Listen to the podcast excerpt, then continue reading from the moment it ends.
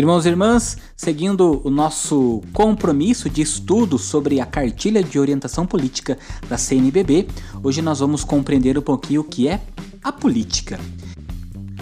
Tem sido comum as pessoas demonstrarem aversão ao ouvir falar de política, identificando ela como algo sujo ou que é melhor nem se meter assim como manifestam apatia quando falam de política, pensando que o único dever deles e o compromisso é ir votar nas eleições. Contudo, política relaciona-se à organização da vida em sociedade e à mediação de conflitos. Ela está associada ao Estado, ao governo, à administração pública e sua finalidade é o bem comum de todos nós cidadãos.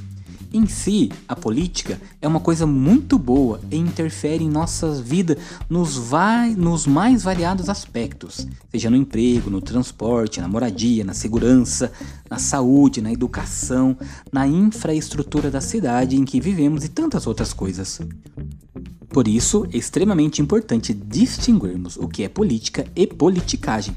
Política é quando se busca o bem comum de todos. Já a politicagem é quando um político ou um partido político busca nos bens e na administração pública os seus interesses pessoais.